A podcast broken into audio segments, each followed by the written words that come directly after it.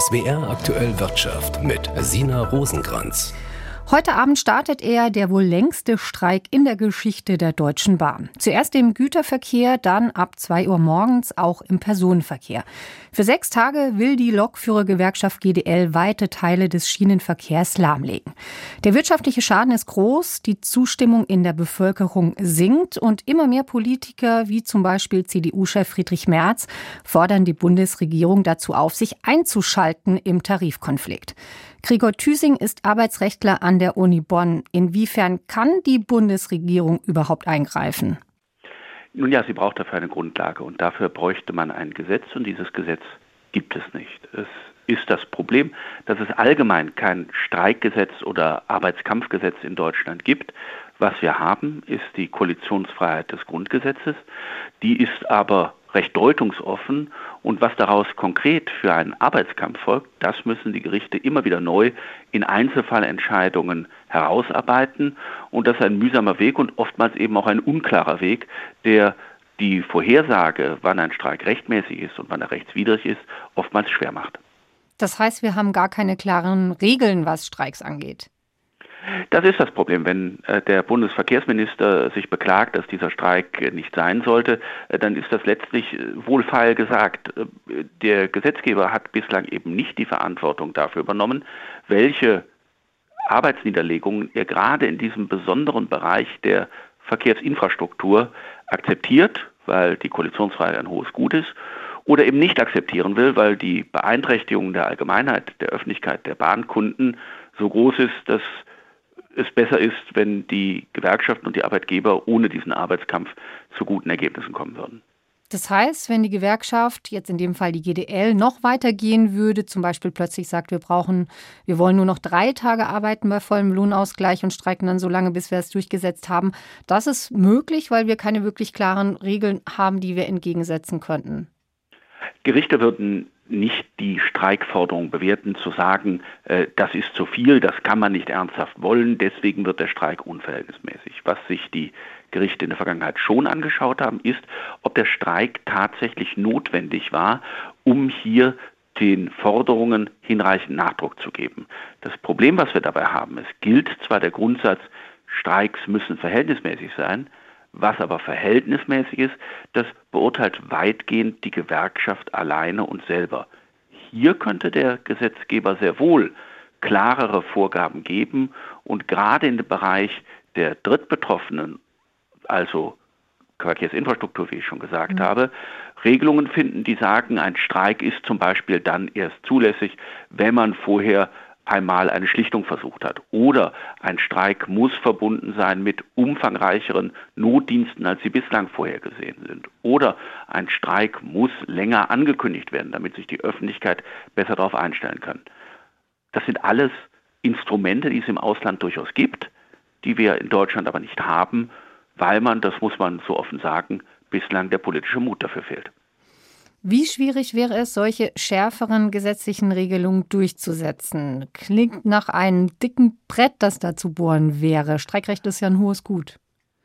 Streikrecht ist ein hohes Gut und es muss immer möglich sein, auch in diesen Bereichen wirkungsmächtig zu streiken. Denn die Arbeitnehmer haben dieses Grundrecht, die Gewerkschaften haben dieses Grundrecht und das darf ihnen nicht genommen werden. Es darf ihnen aber gewandelt werden, es darf geformt werden, so dass die Beeinträchtigungen der Öffentlichkeit möglichst gering sind.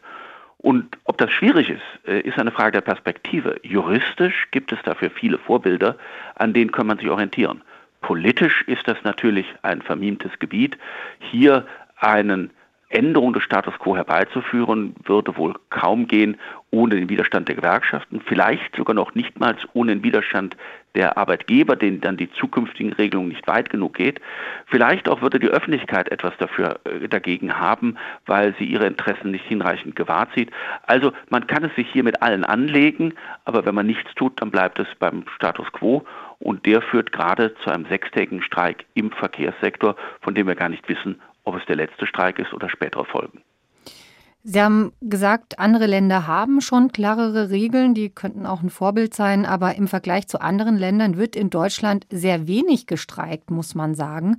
Brauchen wir wirklich so einen Eingriff, nur weil wir diese eine, ich sage jetzt mal absichtlich ganz zugespitzt, wild gewordene GDL haben? Also, ob die wild geworden ist oder nicht, das wäre gar nicht mein Maßstab.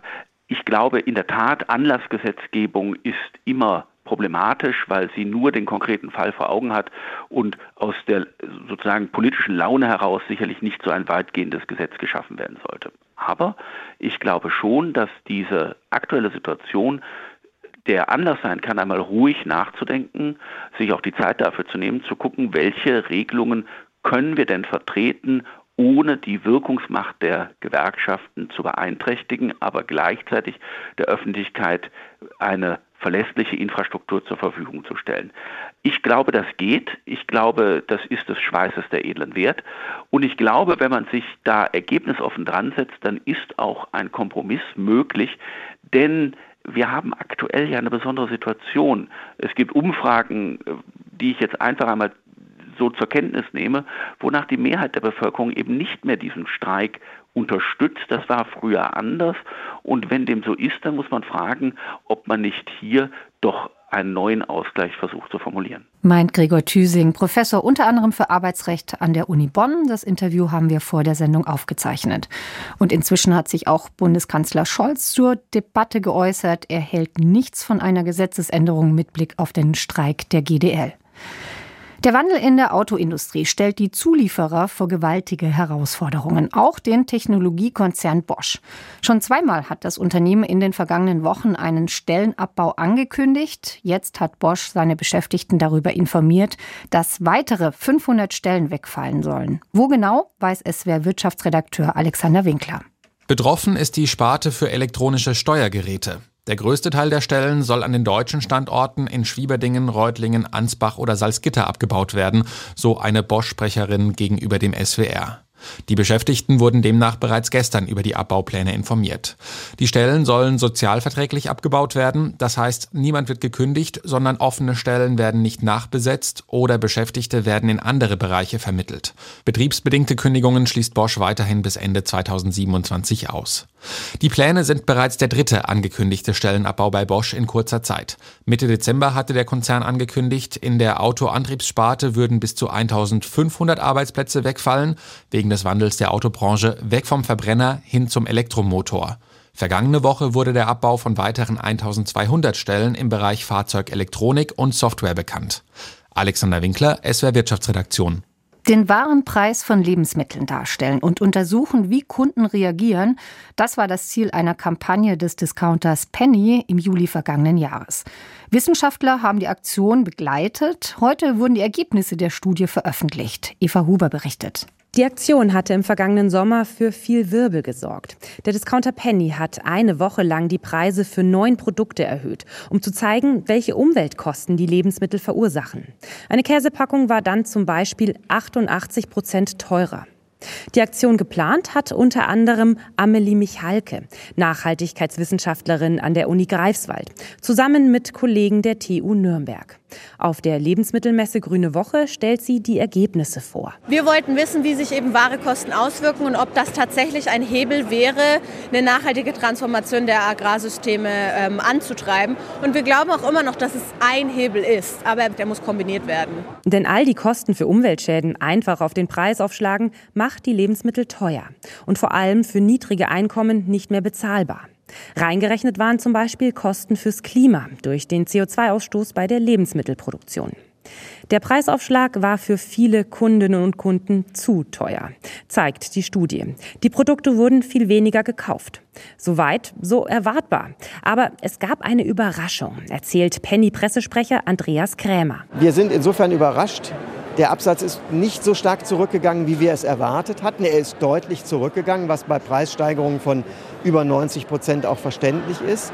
Aber offensichtlich haben doch sehr viele Kunden und viel mehr Kunden, als wir angenommen haben, verstanden, was unser Anliegen ist. Als Grund dafür vermuten die Studienautoren, dass gleichzeitig auch über die Umweltkosten informiert wurde und der Aufpreis als Spende an Landwirte ging.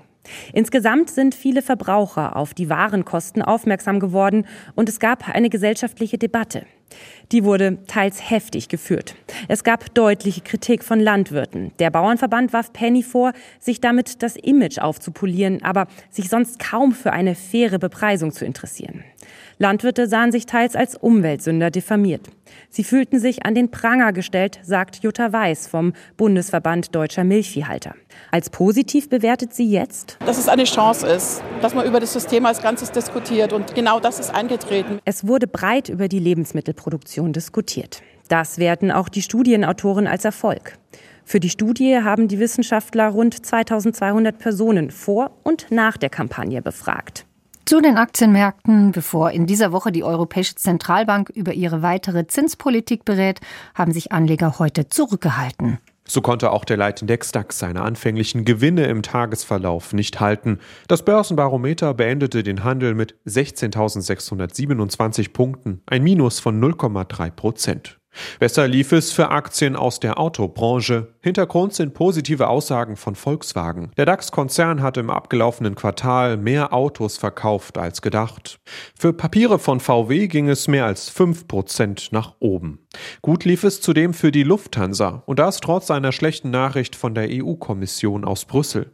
Schon länger will die Lufthansa bei der italienischen Staatsairline ITA einsteigen, doch die EU-Wettbewerbshüter haben die Einstiegspläne heute vorerst blockiert. Die Lufthansa müsse für mehr Wettbewerb auf ihren Kurz- und Langstrecken sorgen, stellt die EU klar.